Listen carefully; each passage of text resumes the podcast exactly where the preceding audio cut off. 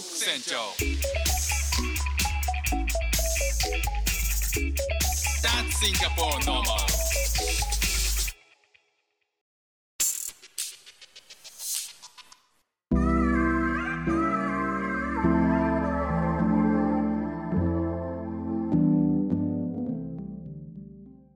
どうも、副船長です。シンガポールで3歳と4歳の息子の子育てをしている主婦です。イラストに挑戦したり、歌を歌ったり、英語学習のことだったり、海外生活で面白いと感じた日本との文化や価値観の違い、そこから改めて感じた日本のすごいところなんかをお話ししております。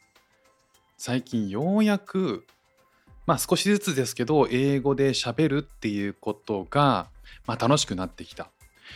毎日オンライン英会話を30分やってるんですけど、まあ、その会話のその30分の中でも会話が途切れることとかもないし、まあ喋れることに自信がついてきたっていう感じですかね。まあただ、えー、とここ1年ぐらいそういう英語を勉強してきてそれまでっていうのはやっぱり英語って得意じゃなくて逆に苦手な意識はあったんですよね。でその苦手な意識があった時っていうのは英語の話を聞いても、まあ、とにかくよくわかんないし、えーパニック英語でバーッと喋られてるともう記号にしか聞こえなくてもう頭から煙に出るような状態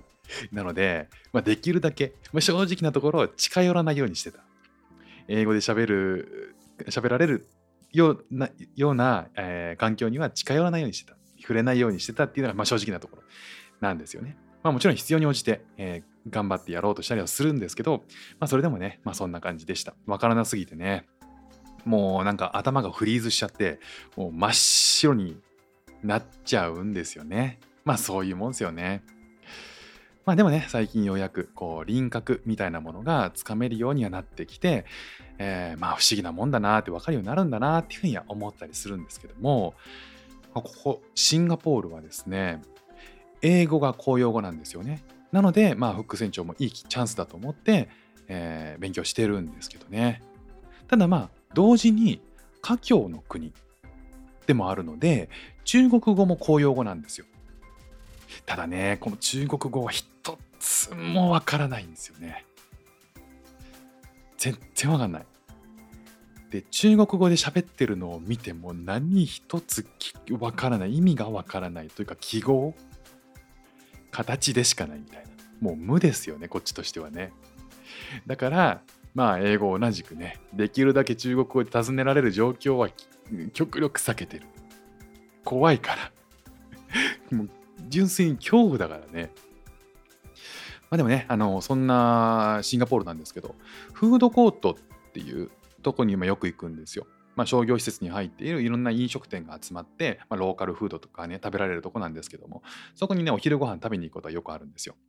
でそこで店員と客の会話っていうのは実はねこれ英語じゃなくて中国語で成り立ってるんですよね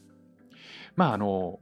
おじいさんおばさんがまあえっと、結構おじいさんおばあさんがやってたりとかするところもあって、まあ、そういうその世代が一つ上の、人たちっていうのは英語よりもがっつり中国語なんですよ。で、えー、とシンガポールはので育った人っていうのは英語も話せるけど、えー中国語も昔から馴染みがあるんで、まあ、ローカル同士だと結構中国語なんですよね。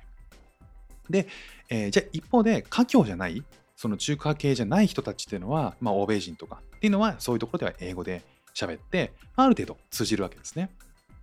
で言ったら、えー簡単な言葉でよく聞かれる言葉があるんですよ。まあ例えばあの日本でもねマクドナルド行ったらなんか注文したらお持ち帰りかイートインかっての聞かれるでしょ？でそれと同じで、えーよく聞かれるんですよそれを。持ち帰りって英語ならテイクアウェイって言うんですよね。テイクアウェイ。まあ日本だとこれテイクアウトって言うんですけどこのなんか国によってどうも違うらしくて言い方が。シンガポールだとテイクアウェイ。で、これね、中国語だとダーパオって言うんですよ。ダーパオ。だから、これなんか、その単語をその注文の時によくダーパオって聞かれてたんで分かって、で、それ覚えたんですよね。まあ、それ言っておけば間違いないから、簡単でしょ？ダーパオって。単語としてもすごいシンプルだし、でもね、さすがにね、フック船長も1年いますから、シンガポールにね。テイクアウェイ、テイクアウェイ、ダーパオくらい言えるよと思って、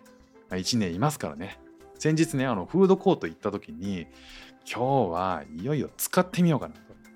ダーパを。いつもはね、テイクアウェイっていうところをダーパオって言ってみようって。なんか気分が乗ったんでしょうね。なんかそういうふうに思ったんでしょうね。い あの言うとあの、まあ、使ってみようと思ったんですよ。で、なんかその場でいろいろメニュー選べるんですよね、そのお店で。あのショーケースの中から注文したい、えーものがあったんで、その注文したいメニュー番号言うわけですよね。あの3番、ナンバー3、ナンバー3って言うわけですよ、おじさんにね。そしたら、まあ、それは大きめの焼き魚で、あのローカルフードなんですよ、その焼き魚も。で、ローカルの人があのテーブルでよく食べてるのを見てたんで、今日はね、それ頼もうかなと思って、その焼き魚を、えーナンバー3って言って、ダーパオ大きめな声で、ダーパオね、言ってみたんですよ。そしたら、你有多关心宝宝ごめん、全然わからない。店員さんに中国語喋れると思われて中国語でめっちゃ返されたんですよね。あ、うん、excuse me, sorry. 你有多关心宝宝吗もう一回聞かれたんですよね。ごめん。あの、一瞬だけ聞き取れなかったというわけじゃなくて、中国語については、ダーパオ以外一切処理できません。ごめんなさい。もうね、その、ものすごい至近距離で、どうしよう、もうめっちゃくちゃまっすぐこっちを見てなんか言ってるんですよね、中国語で。まあ、頭真っ白ですよね。フリーズというか、スリープ。もう寝てる。僕ね、時間止まってました、僕、その時ね。後ろ並んでるんですよ。中華系の人たちが。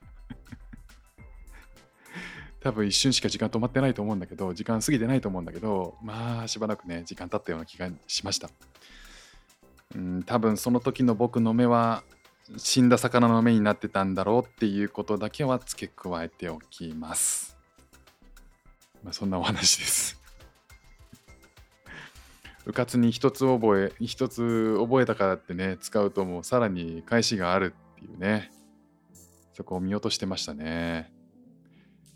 もう今度はね、そっち側、あの返しの方でパニックになるっていうことを僕は完全に忘れてまして、だからダーパオの、ダーパオの、ダーパオの向こう側があるっていうことをね、完全に忘れてたっていうね、申し訳ございません。失念しておりましたと。まあ、でもね、何事も経験ですからね。ま、それからもフック船長を持ち帰りたいときは少し大きめの声でテイクアウェイって言うようにしてます。今日も聞いていただきましてありがとうございました。じゃあまたね。